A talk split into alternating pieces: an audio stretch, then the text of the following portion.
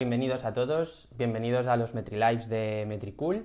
Hoy es el episodio número 39, eh, aquí en los MetriLives, el punto de encuentro del marketing digital, donde nos conectamos con distintos referentes para hablar sobre, sobre marketing digital y, conocer su sector y conocer estrategias que, ellos eh, llevan a cabo.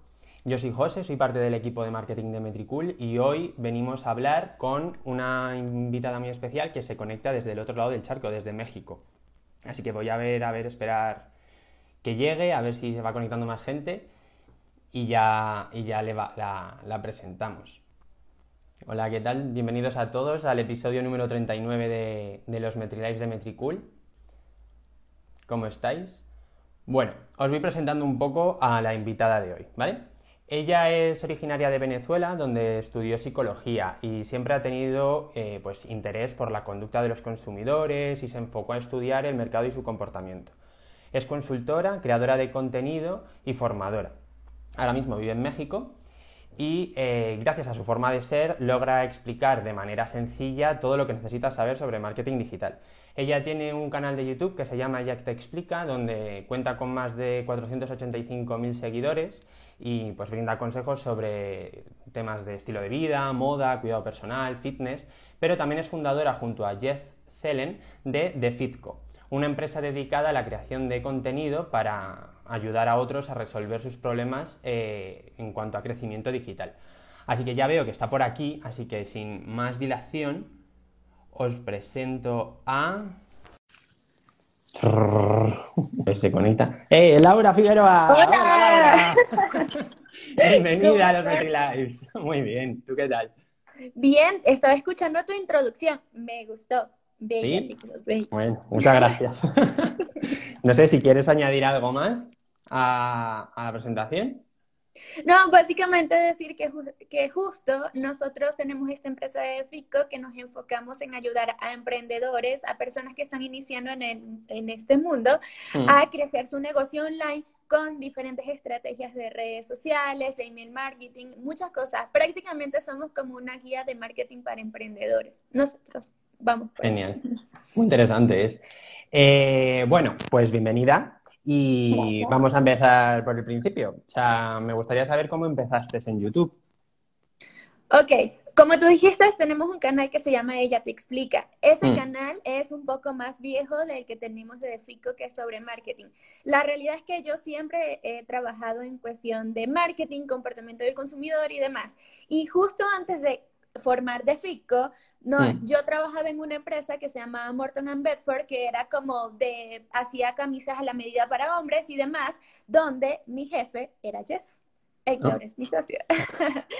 Pero prácticamente en ese momento lo que sucedió es que como yo estaba en la parte de marketing, empezamos a hacer muchos videos, eh, empezamos a crear contenido. Eso fue hace aproximadamente cuatro o cinco años y la realidad no muchos utilizaban, o no, en Latinoamérica más que todo, no se hablaba mucho de hacer videos, las plataformas no tenían tantas opciones de hacer videos y demás, y empezamos a crear contenido para YouTube y vimos que había algo, había una cuestión ahí de que las personas empezábamos a atraer a muchos, les gustaba la forma en cómo lo estábamos haciendo. Específicamente en ella te explica, había un factor que nosotros, eh, en ella te explica, no, en esta empresa hablábamos sobre estilos para hombres, cómo hacerte la corbata, cómo hacer ciertas cosas, y vimos que a los hombres le empezó a gustar la cuestión de que una mujer le diera recomendaciones de cómo lucir. A partir de ahí, lo que sucedió es que esa empresa no, no siguió, no se consiguió el capital que necesitábamos. Y entonces, en el momento, Jeff y yo, cuando estábamos sin nada, dijimos, ¿y ahora qué hacemos? ¿Qué vamos a hacer con nuestras vidas? Decidimos formar esta empresa de FICO, pero como sabíamos que había una oportunidad en lo que estábamos construyendo en el otro canal, que no le íbamos a seguir eh, como creciendo porque era con la otra marca no, que ya no existía, entonces formamos lo que fue Ella Te Explica. En un principio con la intención de dar justamente, este, seguir dando consejos de imagen y demás, y después nos fuimos por una rama en donde identificamos que a los hombres les encanta que uno les da consejos románticos, de cómo conquistar a las mujeres, de cómo puedes conseguir novia, o sea, todo lo que puede estar alrededor de eso, y así es como que en paralelo, mientras teníamos a Defico, también empezamos a hacer más videos para Ella Te Explica porque vimos que estaba resultando y Ella Te Explica el canal se convirtió como en nuestro experimento, donde hacíamos cosas, este, tal cual como cambiamos de estrategias, qué tal si hacemos así, si agregamos otras cosas. Y ahí fue donde realmente empezamos a entender mucho más y empezamos a involucrar más en lo que es YouTube. Eh, por X o Y razón de la vida en ese momento, no hacíamos tanto contenido para Defico, hasta que un día nos cansamos y dijimos, hay que trabajar para nosotros, no para alguien más. Y ahí es cuando decidimos crear el canal de Defico en español, que justamente hablamos sobre marketing. Y aquí yo te agrego como un, dato curioso de que muchos no, toman en cuenta a la hora también, puede ser en YouTube o puede ser en diferentes redes sociales. Resulta que una de las cosas que no me gustaba de tener ella te explica era que las personas me conocían porque era mm. la que ayudaba a los hombres a conseguir novia o a verse mejor. Pero al final ese era mi trabajo y a mí no me funcionaba de nada porque tampoco pensaba dedicarme a ser, no sé, asesora de imagen o algo por el estilo. Entonces, algo de lo que no me gustaba es que yo pensaba que se me iba a ser muy complicado el cambiar la imagen que ese canal me estaba dando a mí cuando no era mi trabajo como de tiempo completo. Pero llegó el punto que cuando empezamos a crecer de FICO y demás, me di cuenta que así como me posicioné como ella te explica, así ahora actualmente estoy posicionada como experta en marketing, en redes sociales y demás, en el sentido que muchos que piensan en, no, porque me van a percibir de esta manera o cuánto tiempo quiero eh, estar haciendo esto y demás, resulta que no es tan complicado el cambiar la imagen en un tiempo haciendo las cosas bien, no es como que así de la nada, pero eso así fue como se surgió este mundo del YouTube. Wow, Jolín. ¿Y, mm, ¿Y, cuál ha sido el mayor reto que te has encontrado en este camino, en ambos canales? Uno, eh, lo complicado es la, la, consistencia, porque nosotros sabemos qué tenemos que hacer, pero el crear mucho contenido, más que todo porque creamos contenido para estos dos canales y luego hacemos los cursos y entonces estamos en redes y demás y donde mayormente yo soy la cara y la que aparezco en todo, o sea, ocupa mucho tiempo. Y la consistencia ha sido algo que hemos estado resolviendo, que la organización también la hemos ido manejando por ese lado. Y en un inicio lo que me resultaba más complicado, más con el de ella te explica que fue como el inicial con respecto a los otros, era el hecho de que muchos no empiezan en YouTube ni a grabarse es por esto, del que dirán, o los comentarios, o las mm. críticas que te vienen, porque resulta que al estar en video ya hay más personas que lo están haciendo. Sin embargo, aún está la resistencia del que es que esa persona me va a criticar o va a decir que yo soy un, quiero serme famoso, o quiero ser youtuber, o quiero ser algo mm. por el estilo. Entonces, es complicado porque al final el video es el que te da mayor exposición. Tú te puedes tomar una foto, pero nadie sabe cómo eres, ni cómo hablas, ni cómo te expresas, ni nada por el estilo. En cambio, en video las personas que te están viendo están viendo tal cual como tú eres, según lo que tú quieres mostrar. Eh, y además en YouTube a diferencia de lo que pueden ser en otras plataformas, es como mm. que está libre en el mundo. Es decir, como es un buscador, cualquier persona puede encontrar tus videos en cualquier momento. Eso implica que personas que están contentas y pueden agradarles tu video, como un grupo de personas que simplemente están ahí y te critican o están pendientes de tu imagen o están pendientes de las cosas. Entonces, en un inicio también es complicado con lidiar ese miedo que al final tiene parte de cierto y con el hecho de que cuando ya tienes eso en mente, vengan otras personas y te empiecen a, atacar por ese lado. Entonces yo he tenido mis crisis, bueno, tuve mis crisis en el inicio, le decía a Jeff, yo no quiero continuar haciendo videos, no me quiero mostrar, no me gusta la gente, pero ya después no se me pase. Claro, es que estás mucho más vulnerable, ¿no? Ante una cámara, es lo que tú dices, la foto al final controlas mucho más y te expones menos. Entonces un vídeo al final Em, bueno, y, o sea, vosotros también tenéis presencia en otras redes, ¿no? En Instagram, en Twitter, Facebook y demás. eh, ¿cómo gestionáis el contenido para todas las redes? Porque entiendo que de dónde nace, de, la idea de YouTube y luego eso lo vais llevando a los distintos eh, canales, habláis de manera distinta en cada red social, o sea, ¿qué estrategia tenéis ahí? Sí, al final nuestros pilares de contenido son iguales para todas las redes. Y justamente una de las formas que, eh, que hacemos, o sea, que aplicamos para que tener suficiente contenido para todos lados es que nuestra plataforma principal siempre va a ser YouTube, porque es donde mm. nosotros creamos contenido mucho más largo. Partiendo de YouTube, entonces ese contenido lo adaptamos así sea para un carrusel para Instagram o un video de un minuto, o yo agarro cosas que digo en YouTube y las coloco en 30 segundos en Reels, por ejemplo. Mm. También es dentro de próximos momentos, por capacidad no nos da ahorita, pero entonces adaptar ese video para LinkedIn y hacerlo menos de dos minutos. Es como básicamente un resumen. Lo mismo aplicarlo y ese llevarlo a Facebook. Es decir, que nosotros lo que hacemos es tomar como un contenido arriba, que generalmente es nuestros videos de YouTube, que obviamente también están relacionados con lo que son los artículos que están en la página web y a partir de ahí lo desglosamos y lo utilizamos para el resto de las redes sociales. Ah, mira, viste, Jeff ahí y me complementa la información. Ah. Jeff dice que, ah, también utilizamos Pinterest, este, que lo, eh, lo estamos creciendo mucho y nos está ayudando a tener mucho tráfico y nuestra página web donde tenemos artículos de todos los temas que también hablamos dentro de, de YouTube. Ah, vale, qué interesante. ¿Y cuáles dirías tú que son las tres reglas de oro para una buena estrategia en YouTube? La primera es que las personas tienen que entender YouTube. Creo que es una de las principales cosas que muchos que deciden animarse a hacer YouTube se frustran en el camino porque dicen, mm, ¿sabes qué? Esto no me está funcionando. Y resulta que muchas personas no saben ni qué es YouTube ni cómo funciona. ¿Qué es? Es un buscador y así lo hay que tratarlo. Háblese de que si es un buscador y hay que tratarlo como buscador, hay que colocar información que personas estén buscando ver si nosotros estamos iniciando dentro de YouTube, no tenemos una comunidad en otras plataformas o redes sociales, nadie nos conoce y de repente yo de, de repente yo decido hacer un videoblog de mi vida porque a mí me parece interesante mostrar todo lo que yo hago en mi vida, la gente, primero, ¿quién va a buscar eso? ¿Quién va a buscar a Laura? Porque nadie al final la conoce. Y segundo, porque a mí me debe interesar la vida de alguien más. Entonces es el entender que personas utilizan YouTube para dos cosas, o para entretenimiento porque buscan música o videos cómicos o de estos que ya son como creadores de contenido youtuber que tienen mm. un estilo mucho más dinámico, entretenido y desde hace años, o aquellos que son más informativos y les enseñan a las personas cuando tienen un problema le dan la solución. Y ahí es donde está la mayor posibilidad de que realmente alguien te conozca y luego poder crecer el canal.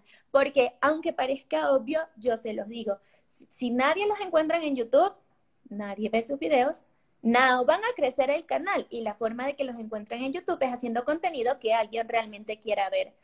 Lo siguiente es como el no estar pensando que todo debe ser perfecto nosotros nos hemos encontrado con estudiantes y clientes que nos dicen, no, es que no sé si empezar en YouTube porque es que no tengo la cámara profesional, o es que yo no sé súper editar, o es que yo no tengo todo el set y el micrófono y las luces y la cuestión, y nosotros le decimos como si estás empezando, tú no necesitas nada de eso.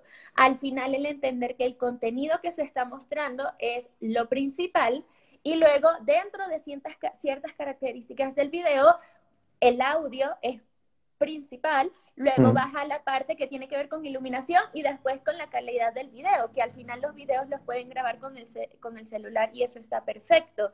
La iluminación nosotros le decimos, si tienes una ventana, ubica las mejores mm. horas del día y te ves bello, con una iluminación natural. Y Después este, está la parte del audio, que es la única que nosotros siempre, siempre recomendamos de comprar, porque un video con mal audio nadie lo soporta. En cambio, un video que tenga buen contenido y un buen audio, pero la calidad o la producción no es 100% así profesional, hay gente que está dispuesta a verlo igual porque está igual obteniendo la información que quiere por ese lado. Claro. Y es, bueno, esos son dos principales. bueno, em, que, entiendo que luego en, el curso que tenéis vosotros, ¿no? Eh, hablaréis sobre cómo hacer una estrategia desde cero en YouTube, ¿no? O sea, cuáles son los las pilares esenciales de una estrategia y cómo luego lo puedes ir desarrollando en contenido. Claro, es que justo eso, nosotros lo que, eh, que, le decimos a las personas en este curso que se llama Crece con YouTube, que por cierto, si alguien quiere más información, me escribe en privado y con gusto se lo doy. La cuestión es entender que, así como decía en un momento, hay diferentes etapas que uno tiene que estar trabajando en YouTube. Desde el momento en cómo hacemos que nos encuentren hasta cómo hacer que no solo vean nuestros videos, sino ver muchas otras cosas más, mm. eh, muchos otros videos, porque eh, una de las cosas importantes que tampoco muchos entienden de YouTube es que YouTube quiere que las personas se queden por el mayor tiempo posible dentro de YouTube consumiendo porque así es como gana dinero. Entonces, mm. si nosotros lo logramos, no solamente con haciendo un video que puede durar cinco minutos u ocho minutos, sino que si logramos que después de nuestros videos, YouTube eh, nuestro video haga que se sugiera otro video y la persona vea a ver ese otro video y otro video y se forme lo que se llama cadenas de reproducciones, YouTube dice, ah, ¿sabes qué? El canal de ellos o este video me encanta porque no solamente hace que vean su video, sino otros videos después de él, entonces lo voy a seguir mostrando para que tenga el mismo efecto. Entonces, al saber toda esta estrategia, que no es solamente publicar por publicar, que es lo que muchos tienden a hacer sin todo lo que yo te he mencionado, entonces empiezas a ver cómo esos cambios, justamente con los estudiantes que tenemos ahorita, porque hicimos un relanzamiento hace poco, tenemos sesiones, ahorita estamos teniendo sesiones todas semanas para revisar el material y uno en específico que había llegado solamente como a un tercio del curso, nos dijo, es que Sí, mi hijo aplicó esto que ustedes dijeron, que fue nada más como la primera etapa, que es de cómo hacer que nos encuentren, y resulta que ya empezó a tener más vistas. La cuestión es que uno haciendo pequeños cambios, entendiendo por qué los hace, ya empiezas a ver justamente esa transformación de tener más vistas y tienes más seguidores y empiezas a alcanzar a más personas haciendo las cosas bien. Claro, entendiendo las cosas es como, o sea, no vas dando palos de ciego, que al final no sabes a dónde vas, sino tienes un camino y unos objetivos que Y aquí incluiría como ese tercer punto súper importante que como ves, Jeff me mantiene ahí como, es como un teleprompter, está la parte de analítica porque mm. obviamente en todas estas etapas que yo te estoy diciendo, no hay forma de que tú sepas si están bien o están mal si no ves lo que está pasando. Y al final las analíticas, YouTube tiene una plataforma que te muestra prácticamente todo lo que necesitas saber de tu canal, dentro de tu canal. Entonces, y en cada una de estas etapas, dentro de lo que es la estrategia, te dice si estás bien, si estás mal, de dónde te están llegando las personas, cómo te están conociendo o cómo están encontrando tus videos, cuál es la cantidad de personas que en porcentaje que están haciendo clic en tus videos. Si no hacen clic, entonces tienes que arreglar eso. Entonces, al tener este punto también de analizar lo que debes analizar, te ayuda a mejorar lo que tienes que hacer.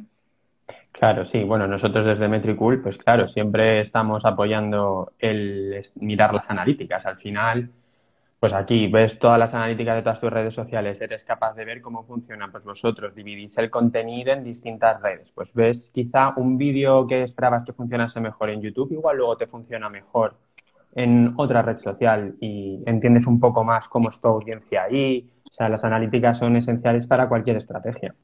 Sí, además, o sea, aquí hay muchas personas que me siguen a mí, pero tal vez no saben qué es Metricool. No sé si tú quieres explicarle así rápido qué es lo que pueden encontrar.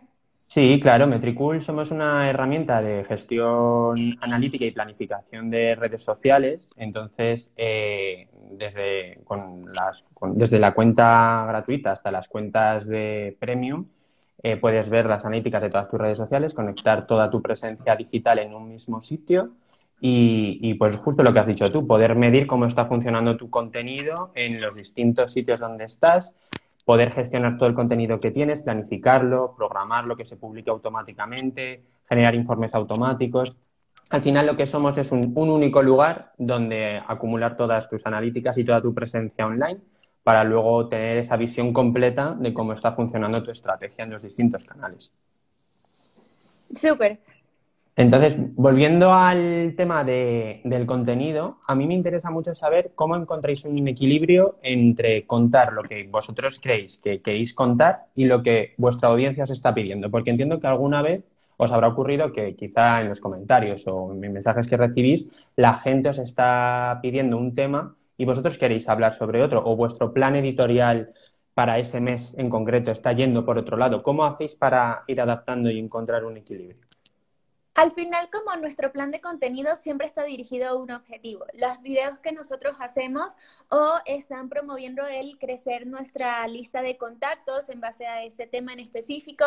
Eh, muchas veces esto tiene que ver porque próximamente estamos por lanzar un curso o porque queremos hacer ciertas eh, cosas por otro lado. Entonces nosotros lo que empezamos es como a activar a las personas en mayor medida que durante un mes o un poco más de un mes sobre una temática en específica para después llevarlo dentro de nuestro proceso de venta hacia lo que nosotros le queremos ofrecer después. Sin embargo, si tomamos en cuenta los comentarios que dicen las personas, muchas veces eh, es un poco complicado porque hay comentarios que te dicen, ah, quisiera saber cómo hacer esto, y ahí nosotros inmediatamente decimos, ah, tenemos este video, o hay una playlist completa que tú puedes ver de esto, y los dirigimos. Mm. Por otro lado, en cuestión de redes sociales específicamente, Instagram, YouTube y demás, la pregunta más, más recurrente es que, ¿y cómo hago crecer mi cuenta? ¿Y qué estrategia aplico? Entonces, en esos casos es como, o sea, en un video yo no te puedo decir a ti cómo aplicar una estrategia si no conozco tu negocio, si no sé realmente lo que estás haciendo o no estás haciendo. Y claro que esos son otro tipo de servicios más allá.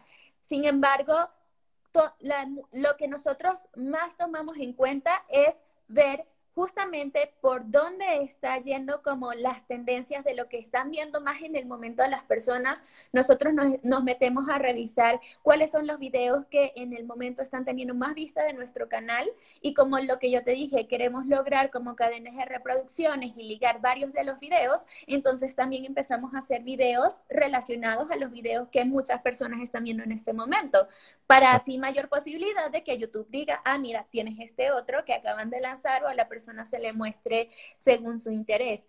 Lo otro es que, bueno, es según lo que se está mostrando en el momento, según lo que está dentro de nuestro objetivo de que queremos llegar en la empresa después durante en esos meses. Y después está la parte que hay un objetivo en específico que ya no es de venta, sino que dentro del canal de YouTube hay videos que te sirven para tener más tráfico, a pesar de que no te generen mucho dinero en el momento, ya bueno, puedes monetizar. Hay videos que te sirven para crecer tu lista de contactos, prácticamente nosotros utilizamos la mayoría para eso, y hay otros que por la temática y la audiencia que lo está buscando, tienen mayor RPM, es decir, que YouTube nos paga más por los anuncios que publica y por el tipo de anuncio. Entonces, también los incorporamos dentro de la estrategia, ya que al final dentro de la monetización de YouTube son los que nos hacen ganar más dinero en general. Vale. ¿Y mm, crees que YouTube es para todo tipo de empresas? ¿Crees que es para todo el mundo? Totalmente sí. Nosotros tenemos estudiantes desde terapeutas y coaches hasta nutriólogos. Hay personas que tienen productos físicos y demás, porque al final lo que hay que entender es que las personas siempre tienen una, una pregunta o una necesidad o un problema que quieren resolver. Y las que realmente, o sea, quieren resolverlo y saben que tienen el problema, entonces lo van a buscar, sea en Google o sea en YouTube. Hasta llega el punto en que alguien busca una pregunta en Google y le sale sugerido videos de YouTube inmediatamente. Entonces, lo que hay que entender no es que no es que mi industria no funciona. hay personas que nos han tocado que tienen que ver con eh, eh, temas como mucho más tech o de seguridad o que tienen que ver este, recursos humanos y demás. Y nosotros les decimos, ¿no crees que hay personas que intentan resolver justamente problemas que tienen que ver de voy a inventar un tema de cómo hacer más segura mi página web o cómo lograr que mi empresa, qué son los requisitos que necesito para que mi empresa tenga todos los estándares de seguridad o algo por el estilo. Claro que hay personas que están buscando eso y ahí está la oportunidad de uno, el aparecer enfrente de ellos y es una manera de hacernos notar, porque ahí está la otra parte muchos dicen, es que no quiero, si hago, un video, si hago videos de YouTube, entonces voy a explicar todo lo que yo hago y después no voy a tener clientes, nadie me va a querer comprar porque mm. son videos más largos, explicativos, los temas que nosotros sugerimos son literalmente informativos y demás, y yo le digo, si una persona está buscando una solución dentro de YouTube y ve tu video y no quiere comprarte, esa persona nunca estaba pensando en comprarte. Si tú no le das esa solución, igual lo va a conseguir en alguien más, porque no eres el único que habla sobre el tema ni que tiene este producto en específico. Mm. Entonces está el punto de mejor aparecer y sí, vas a llegar muchas más personas, vas a tener mucho más, este, conocimiento, o sea, las personas te van a empezar a conocer más y aquellos que estén dispuestas realmente a pagar un servicio son los que te van a contactar, pero te tuvieron que conocer por algún lado. Entonces es el evitar pensar que no, yo no voy a colocar tanto contenido porque después no voy a tener los clientes suficientes. Obviamente uno decide qué, hasta qué punto llegar con el contenido. Nosotros eh, específicamente hablamos sobre muchas técnicas, trucos, y yo te enseño qué tienes que hacer o cómo manejar esto, pero alguien es, o sea, alguien que realmente quiera, por ejemplo, crecer o crear una estrategia, no lo puede armar porque nosotros damos son puntos por todos lados, no enseñamos una estrategia global completa. Si quieren eso, entonces tienen que adquirir nuestros cursos, pero si quieren información gratis para resolver ciertos pequeños problemas, ahí está la información. No te digo como todo lo que puedes hacer. Claro, claro. ¿Y cuánto os costó encontrar vuestro público? Encontrar ese nicho. ¿Cuánto costó llegar a la gente que de verdad estaba interesada en el contenido que estáis publicando? Eh, en realidad es como, más fue, es más es un proceso de claridad de la empresa que de que tú vas haciendo contenido en YouTube. Nosotros empezamos de FICO hace cuatro años y prácticamente éramos más una agencia. Entonces, teníamos clientes, actualmente no manejamos redes sociales, pero en ese momento sí, y nos dábamos cuenta cuáles eran como los principales problemas, lo que las personas, sabes, que era que lo que siempre nos preguntaban o lo que no sabían hacer y demás. No seguimos por esa onda porque no nos gusta manejar redes sociales para alguien más. Sin embargo, este, sí aprendimos a entender qué es lo que las personas estaban buscando. Obviamente llegamos al punto de aprender herramientas para evaluar el volumen de búsqueda y otras cosas, y ya con el conocimiento que nosotros sabíamos y entendiendo a quién nos estábamos dirigiendo, es mucho más fácil, uno, el saber específicamente los temas, y que vuelvo, con estas herramientas nos ayudan a saber cuáles son los temas más buscados, cuáles tienen más competencia y demás. Y lo otro es que sí poco a poco fuimos puliendo esa parte de cómo comunicarlo, porque al final hay muchas personas que pueden estar hablando de marketing digital y de cómo crecer en YouTube y en Instagram y otras cosas. Sin embargo, lo que más se repite que nos dice las personas en YouTube, en redes sociales o nuestros propios estudiantes y demás, es que les gusta la forma en cómo simple como nosotros lo explicamos, porque alguien más puede estar hablando del mismo tema y nos han llegado es que, ah, es que este punto no lo había entendido hasta que vi tu video. Entonces, es también descubrir, entendiendo a quién uno se está dirigiendo, que en nuestro caso son emprendedores que están tratando por sí solos el crecer un negocio cuando están empezando este, que yo no le puedo hablar en términos supermarqueteros y técnicos y demás, porque igual no me van a entender y los voy a perder. En cambio, si trato de digerírselo lo más posible, siendo lo más práctica y más como tipo profesor, es como ya los ayudo mucho más y se quedan más enganchados con lo que nosotros hacemos. Claro, claro. Y mm, si tuvieses que prescindir de una de las redes sociales, ¿cuál sería? Entiendo que YouTube no. Facebook. Facebook. Yo tengo amor y odio con Facebook. Eh, Facebook es muy buena plataforma ahorita y nosotros la utilizamos para hacer publicidad porque nos permite llegar a muchas personas. Sin embargo, nosotros somos más partidarios de, en una estrategia a largo plazo, el de ir construyendo, sabes, como esta audiencia, que nos conozcan, que, se que permanezcan con nosotros y demás. Y con una estrategia de contenido, eso lo logramos utilizando las, las plataformas correctas que nos permiten llegar orgánicamente todos los días a personas nuevas. Sin embargo, Facebook se ha vuelto una plataforma muy complicada para mm. utilizar en cuestión de llegar a personas nuevas de forma orgánica. Generalmente ahorita hay muchas páginas como fanpage que tienen muchas este, personas que la siguen y demás, pero lo que hemos descubierto es que estas fanpage son páginas que tienen ya varios años que es ya no en la actualidad, sino que ya tienen unos 5 años o, 10 años o algo por el estilo, en un momento que no era tan complicado y que era la novedad Facebook, que muchas personas la utilizaban y que era preciso para eso. Sin embargo, en la actualidad, alguien que quiere iniciar en todo este proceso y utilizarlo para hacer su negocio, el crear una página de Facebook yo digo que es un mal necesario porque si uno quiere hacer publicidad paga dentro de Facebook, necesitas tener una página y mm. necesita haber información que alguien que vea una publicidad y vaya a tu página diga, bueno, aquí hay algo, no es que es una empresa fantasma. Entonces, para eso no funciona. Pero para que nosotros dentro de nuestra estrategia la incluyamos como una de las plataformas que nos hacen llegar a más personas la queremos hacer crecer y tenemos como una estrategia de contenido dirigida a ellas, no lo tenemos. Nos enfocamos, más porque también somos una empresa pequeña, en aquellas que nos dan mejores resultados.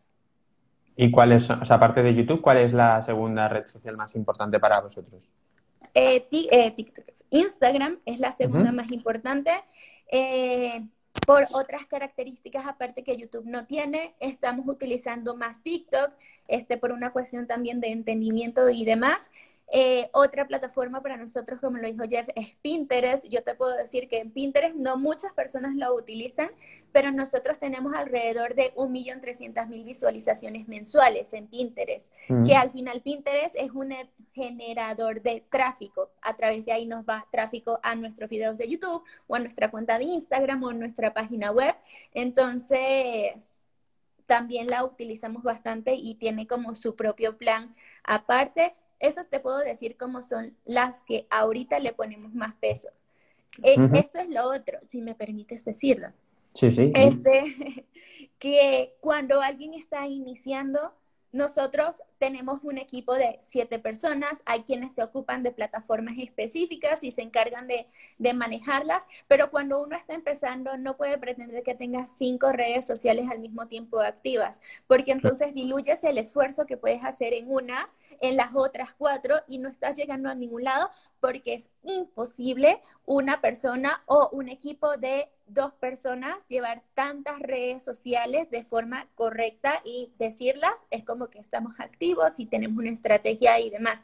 Es mucho trabajo. Entonces, para quienes están iniciando, nosotros siempre le decimos, ten una red social, máximo dos, en las que te enfoques por un tiempo y cuando ya a ti se te haga de una forma las manejas de una forma automatizada, que ya ves por dónde va la situación, que ya se te hace mucho más fácil el crear contenido, puedes pensar en agregar una tercera. Claro, mm. mientras más redes sociales, a más personas podemos llegar, si son las redes sociales correctas y dependiendo de cómo les hablemos, etcétera.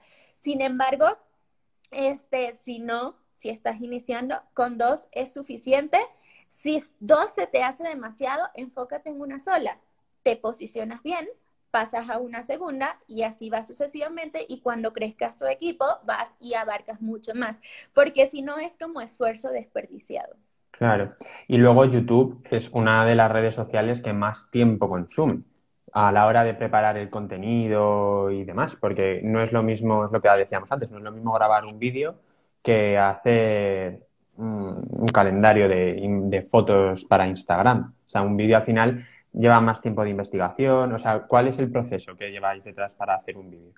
Sí, eh, igual, por eso te digo que también como tú te vayas adaptando. Dentro de todo, sí, YouTube puede ser el que lleve más tiempo porque sí es la investigación, pero después está la parte de la grabación, la de edición, el armado de toda la información para la publicación después por ciertas cosas que necesita.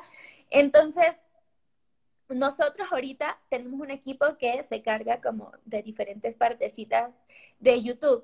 Sin embargo, eh, lo bueno de YouTube es que no necesariamente cuando estás iniciando necesitas crear tanto contenido.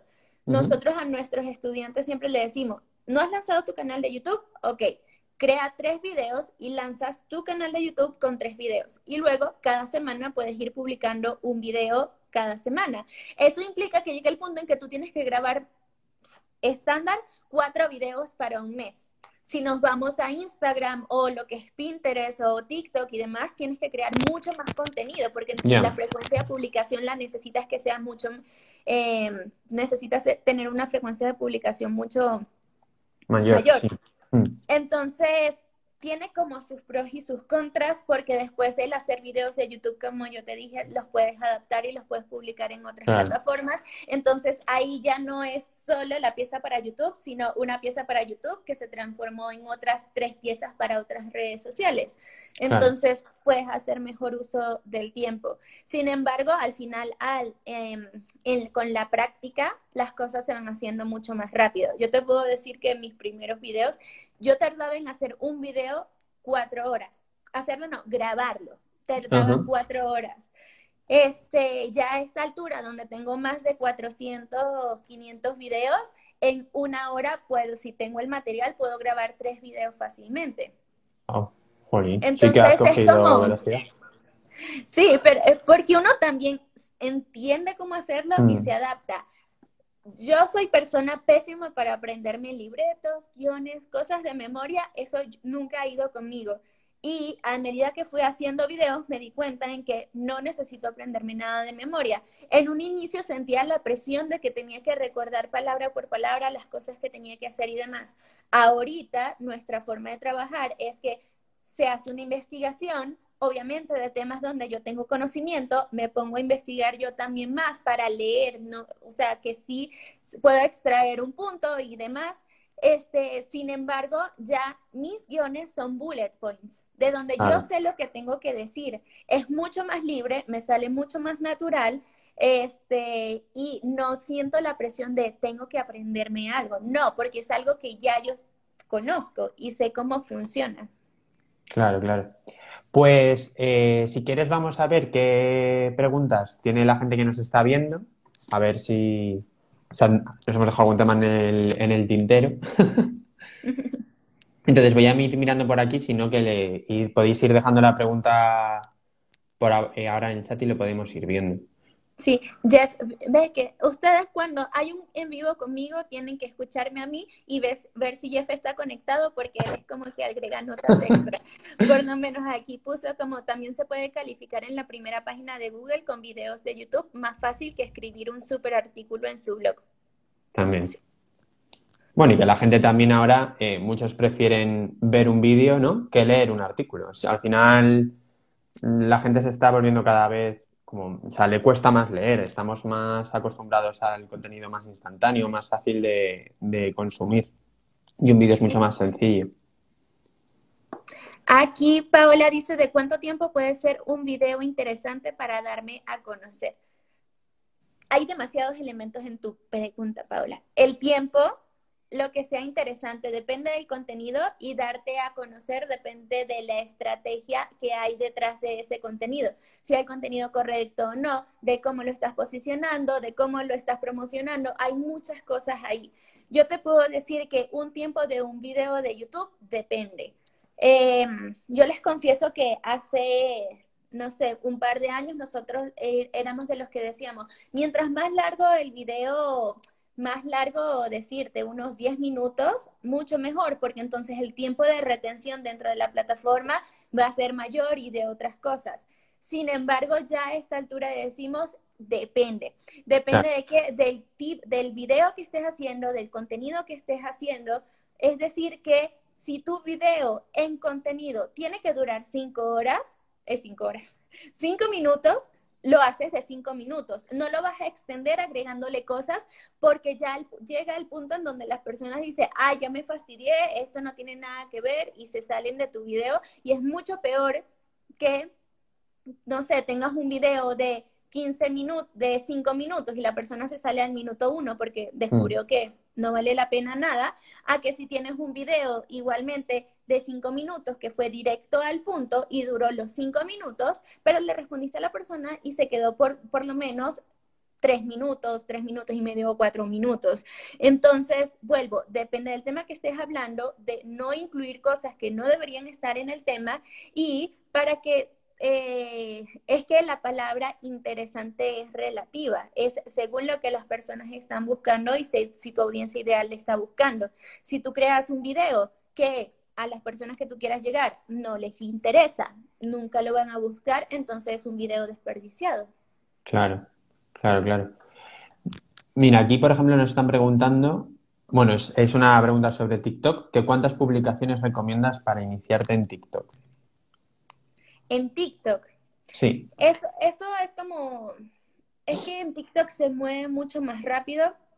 Nosotros siempre decimos, si te creas un perfil de Instagram o TikTok, trata de tener al menos unas este, seis publicaciones, nueve publicaciones, pensando más que cuando alguien te descubre y resulta que le interesó tu contenido, no llegue a tu cuenta de TikTok y esté en blanco o haya solo un video, porque ¿qué más va a ver de ti? O sea, es como se dijo, como que, ah, bueno, no hay más nada, y si no ve otros videos tuyos, muy probablemente TikTok no entienda que le interesaste, porque es como solo vio uno de tus videos. Entonces, uno en TikTok como se mueve tan rápido y a uno le está apareciendo contenido tan rápido nuevo de nuevas personas, es crea, yo te puedo decir, puedes crear unos seis videos que los publiques y demás, y luego, sabes, vas publicando progresivamente si no quieres publicar tanto todos los días y demás.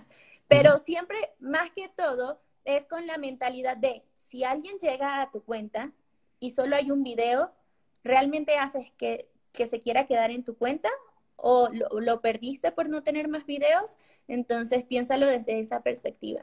Claro. Y mira, yo tengo otra pregunta. Em, has estado hablando antes de la retención en un vídeo. ¿Cuáles son las métricas más importantes en, YouTube? La primera es el CTR, que es el click-through rate, que es la tasa de clics que tienen las personas en los videos. Y la segunda es eh, lo que es la retención promedio, que básicamente es cuál es el promedio de vista que tienen las personas sobre tus videos. El CTR específicamente es importante porque, vuelvo, te encontraron, pero si nadie hace clic en tu video, YouTube dice, este video no es bueno, porque nadie le está interesando. Entonces, mientras más hagan clic en tu video, mejor se posiciona porque YouTube dice, esto les está llamando la atención a personas que buscan un tema en específico o cuando se les presenta adelante y demás.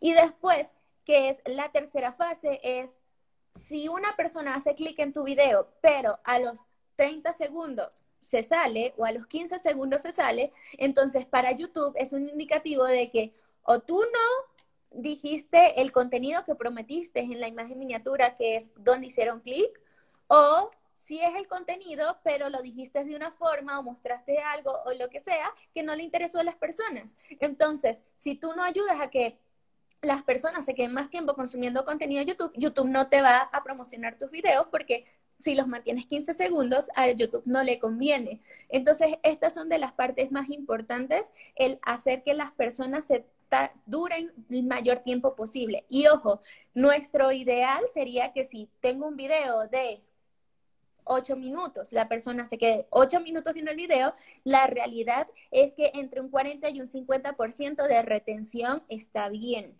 Porque una retención de un video de 8 minutos, la retención promedio puede estar entre unos tres y medio o cuatro minutos y es bastante tiempo al final que uno mantiene las personas.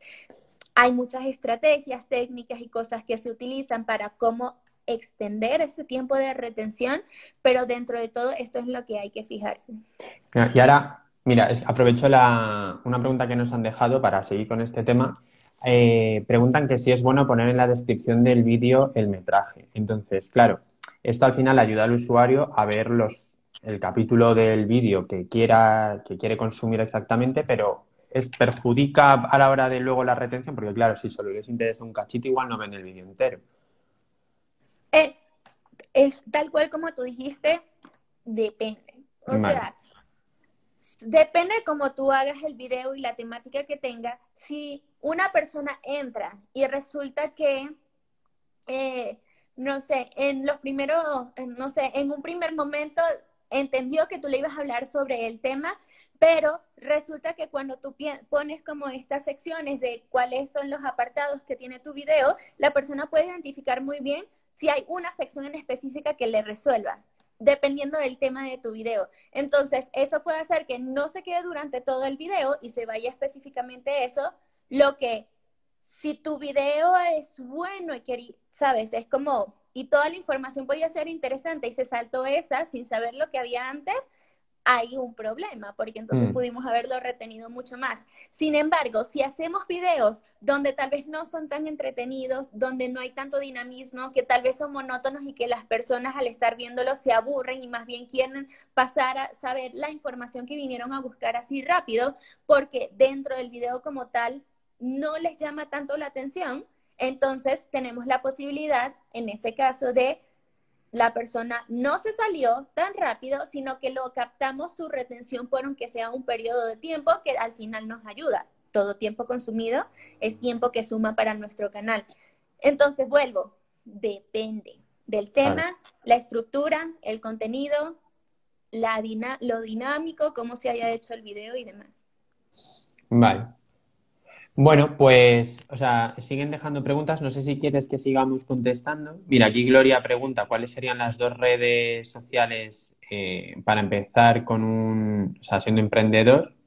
O sea, antes hemos dicho que las que vosotros usáis más eran YouTube y, e Instagram, ¿no? Eran las dos principales.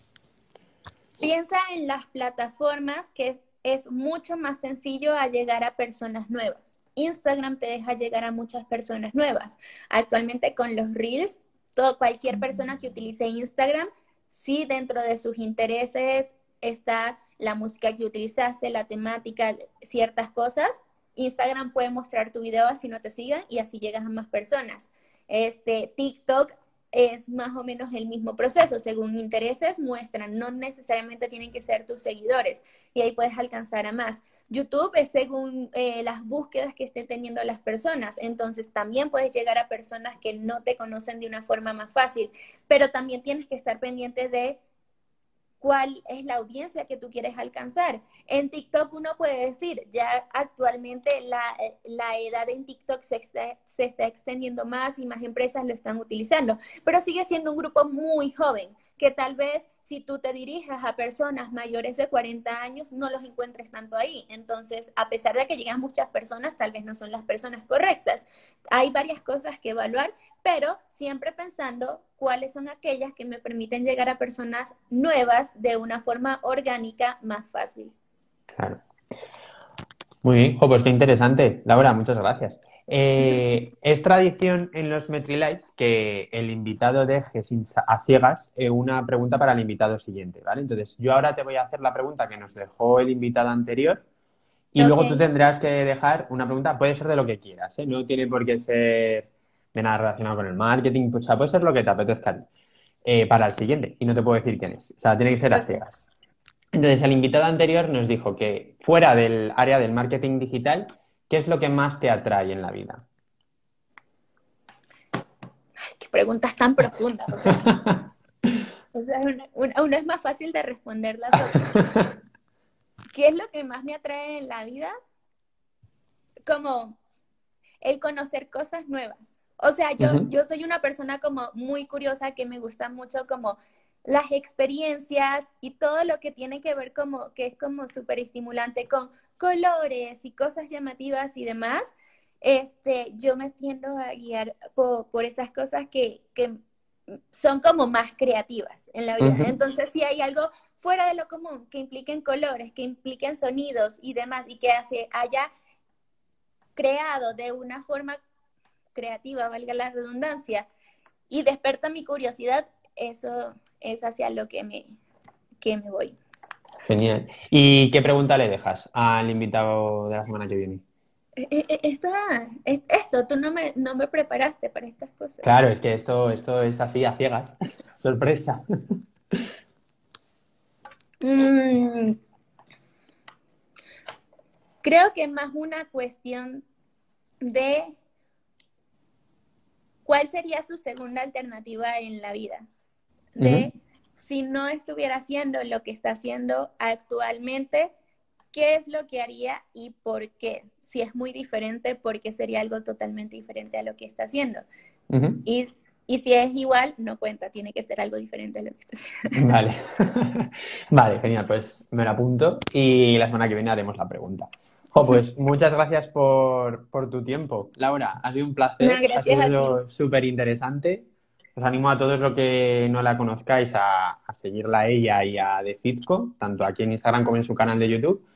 Y, nada, y nosotros pues este subiremos entre mañana y el lunes el directo a YouTube y a Spotify para que se quede ahí subido y podáis volverlo a consumir cuando queráis. Y todos los jueves traemos un nuevo MetriLife con una nueva entrevista a expertos del sector del marketing digital. Así que os vemos la semana que viene. Vale, gracias. Chao. Chao.